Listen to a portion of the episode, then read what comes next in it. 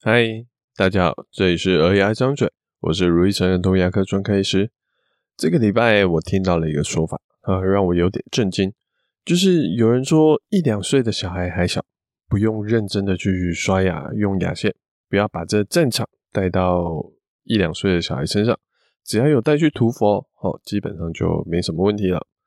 如果这是一般家长这么说，其实我很常听到类似的说法，甚至诶更糟糕的我们都听过。但今天会让我震惊的原因是，这是一个小儿科医师的说法。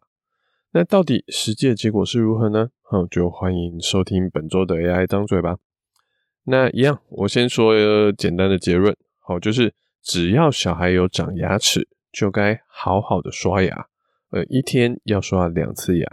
牙齿如果有些人牙缝很开，可以不要用牙线，但只要牙齿的牙缝是密的，刷牙刷不到的，就要开始用牙线，每天至少一次。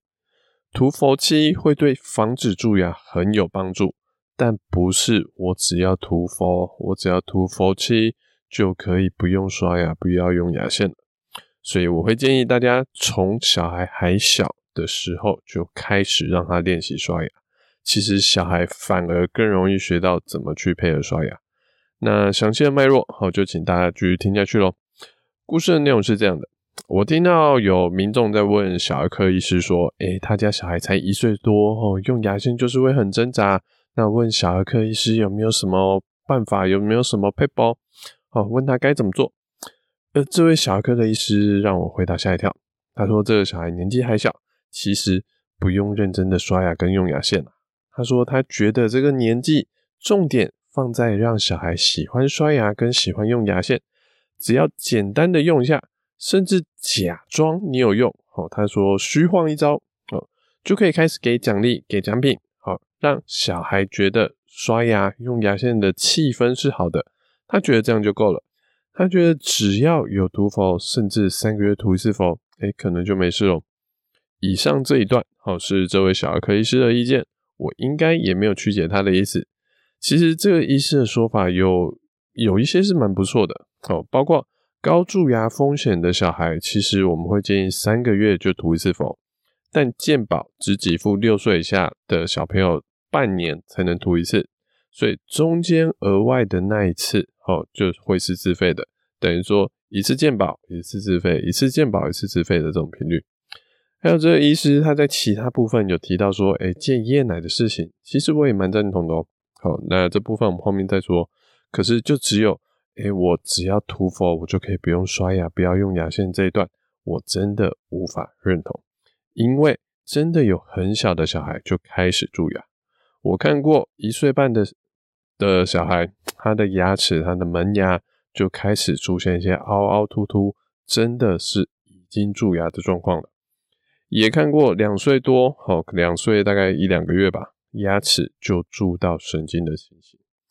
也许有人会说，哎、一岁半两岁，那就是比较大啦。他说的这个医师说的是一岁，哎，呃，那其实他就是会说，哎、我是不是一岁半再开始刷牙就好啦？好，这医师说的没有错啊。可是今天的问题是，蛀牙它是一个慢慢的累积，它不像感冒。感冒是你昨天被传染，今天就可能立刻发烧、立刻生病、立刻不舒服。所以，如果小孩是一岁半是一个被传染的高峰期，那我们就大概一岁半前前后后可能一两个月，好，再开始注意保暖，那可能还说得过去。但蛀牙它就像酿酒或是腌制东西那样子，它是一个慢慢慢慢一点一滴的累积。当小孩一岁半开始出现一个明显的蛀牙凹洞，两岁蛀到神经，这样的源头可能都是一岁开始没有好好刷牙所埋下的祸根。经过了半年，经过了一年，蛀牙才开花结果，被我们观察到。通常一岁出头大概是上下八颗门牙，好，甚至有些的牙齿好长比较晚长牙的，甚至更早。其实这种时期，不管是要帮他刷牙，或是用牙线。其实都是非常快速的，大概一分钟以内就可以用得完。像我自己每天看小孩，诶，搞不好三十秒就完成了。而爸爸妈妈如果比较不熟悉，或者小孩真的脾气比较倔强、比较会反抗的，我们算刷牙一次要两分钟好了。好，每天我们是刚刚说一天刷两次牙，那两倍也才四分钟而已。每天花四分钟投资小孩的牙齿健康，让小孩不要蛀牙，我觉得是非常非常划算的。怎么说呢？好像前天我在帮一个两岁的小孩，他的牙齿因为一些状况，必须有两颗门牙要抽神经加牙套。那我们就花了大概九十分钟的时间，而且这是在镇静麻醉下去做处理的。每天花四分钟，哦，去省去将来九十分的治疗时间，这投资报报酬率是二十倍以上，我觉得实在是太值得。哦，那的确有些事情只用说的是没有用，要让小孩真正去体会，他才会了解。我们也不可能一辈子保护小孩，让小孩，譬如说一辈子，诶，不会跌倒。这是不可能的。不过有一天，诶，小孩真的在走路的时候不小心跌倒，没关系，伤口会结痂，好，没事。他在外面跌倒，或是在外面玩的衣服脏兮兮的，没关系，好，再洗一下，好，甚至衣服脏的真的洗不掉，要买一件新的，这其实都是小事一件。好，像上礼拜，诶，我们家小孩去骑脚踏车，他就看到路上很多积水，哦，很好玩，他就拼命的把脚踏车往积水那边骑过去。搞到自己衣服也好啦，车子也好啦，好，都是脏兮兮的，衣服也被就是后轮卷上来的泥巴喷到，他整个衣服都是黑点，脸也脏脏的。但是，哎、回家洗洗澡，什么事都没有。其实这样子我觉得不错啊。但是蛀牙就不一样了，蛀牙它一个洞就是一个洞，不会因为他年纪还小，蛀牙细菌没有去破坏，就因为他说啊，你才一岁，我就放过你。哦，蛀牙细菌是没有这么仁慈的，他也不会说啊，我们今天看到蛀牙了，好，我从今天开始认真刷牙，认真用牙线，还三个月就涂一次氟。可是那个洞还会是那个洞，它不会因为你认真之后，它就慢慢的重新长回来，就像伤口结痂那样子重新恢复。牙齿是不会恢复的。身为一个每天都在看小孩牙齿儿童牙医。我真的是很常看到两岁甚至一岁多就开始蛀牙的小朋友，那原因大概就是哎、刷牙不干净啊，还有一些不好的饮食习惯啦，好像夜奶含饭，一天吃三次以上的点心，这些都是高蛀牙风险的行为。涂氟是一个很好的呃保健的政策，好，尤其现在我们刚刚说健保规定，好，健保涂氟一律。都要使用氟漆。好，最近有些家长来看牙的时候，他就会跟我说：“哎、路易斯，我们要涂的是氟漆哦，哦，你不要给我涂氟胶哦。”我都会笑笑跟他说：“哦，妈妈你很懂诶，不过我们其实从很久以前就开始全都是用氟漆了。那家长有这样的认知是非常棒的，不过不代表说只要有涂氟，牙齿就可以不用刷，哦，牙线就可以不要用，甚至夜奶就可以继续喝，因为蛀牙。它不是万能的，蛀牙是一个很多原因造成的最后结果，你很难说小孩蛀牙到底是哪个原因出了问题。那所以涂氟它到底对于保护牙齿有多少效用呢？我翻了一下研究，好，勉勉强强，好，找到了一篇二零一二年的研究，他说涂氟漆大概对防蛀牙有四十趴的保护能力，其他的氟胶啦、漱口水啦、含氟牙膏。大概才二十几帕的保护能力，好，所以其实相比氟漆真的是一个保护力非常不错的东西。好，原始的 paper 链接我放在资讯栏，好，有兴趣的听众可以去看看。但是，好，就算氟漆这么的棒，它也只是四十帕的保护力，连一半都不到，还有剩下六十帕的问题要靠平时的清洁保养来保护啊，所以。只用涂氟当做小孩不用刷牙、不用用牙线的保护手段是非常非常危险的。那到底要多大开始帮小孩刷牙用牙线呢？我会建议，好，其实只要一长牙就可以开始要刷牙了。许多人会先从纱布巾开始用，呃，门牙我觉得用纱布巾可以，但臼齿好有很多凹凹凸凸的，纱布巾是擦不到的，就一定要用牙刷了。但其实我会建议他一开始就让他练习用牙刷。他有更多的时间去适应牙刷这个东西，其实只有好处没有坏处了。那更好的刷牙时期呢？好，就是一出生就开始帮他刷牙。这时候说是刷牙，其实因为他牙齿还没长嘛，好，其实更像是呃在清洁口腔。我觉得这个时间点的清洁口腔，其实比较像是前面小儿科医师说的，它只是一个虚晃一招，就帮他亲一亲，然后就给他一些奖励，给他一些称赞，哦就好了。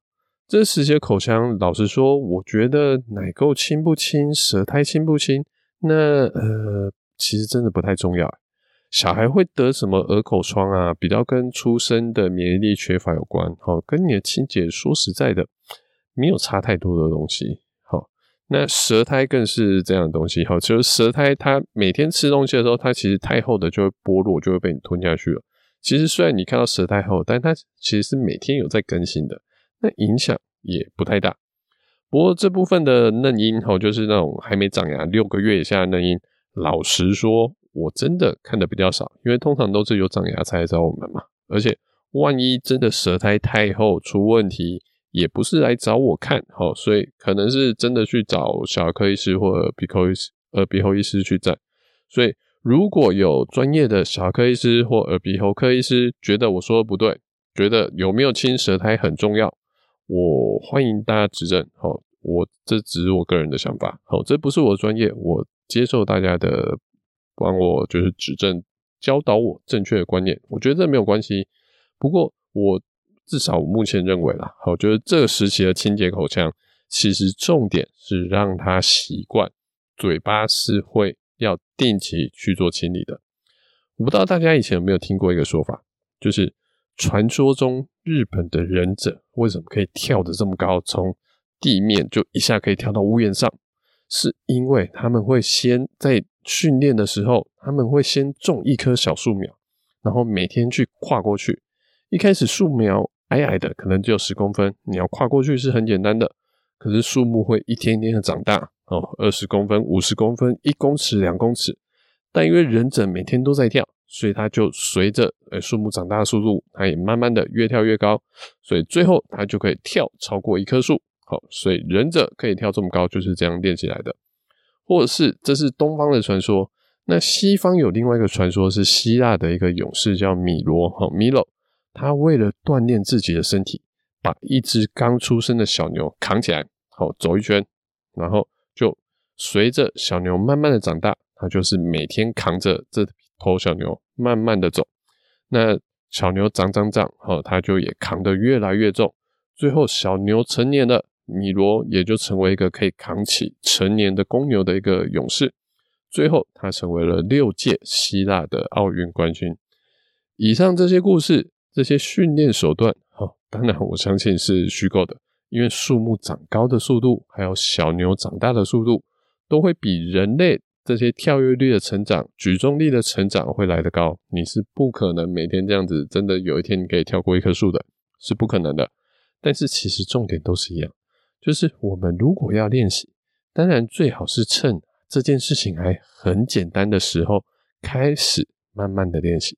然后就有可能达成后来看起来很困难的故事，所以趁小 baby 还没有长牙齿的时候，纱布巾随便在嘴巴擦一圈，好，你可能就是十秒，擦完好，你就给他一些小奖励、小抱抱，诶，其实很简单啊。而且这时候，因为我说了，其实擦嘴巴其实真的没有很重要，所以你没有那种擦一定要擦好的那种要求性。所以你真的就是可以跟他就是像是玩一样的，好，其实非常简单。一岁以下的嫩婴他可能听不懂你在跟他称赞什么，但你给他的情绪表情，他会感受得到。他知道只要擦完我的嘴巴，爸爸妈妈就会很开心的对我。那有可能这小 baby 也会跟着很开心啊。当然了，好，有些小 baby 有可能他就真的不喜欢嘴巴有东西，所以你可能在擦的时候他就开始哭。那没关系啊，你就是让他哭一下，可是他知道说，只要擦完了，好，爸爸妈妈就会给我秀秀，而且每天都还是要擦，那那就够了。所以就这样开始，诶，可能六个就，其实你可以出生就开始做这件事情，然后到大概六个月到一岁的时候，他开始长下面的门牙，你就可以开始每天的刷牙。一开始，诶，也才两颗，就算是很标准的刷法，也最多也大概就十几秒。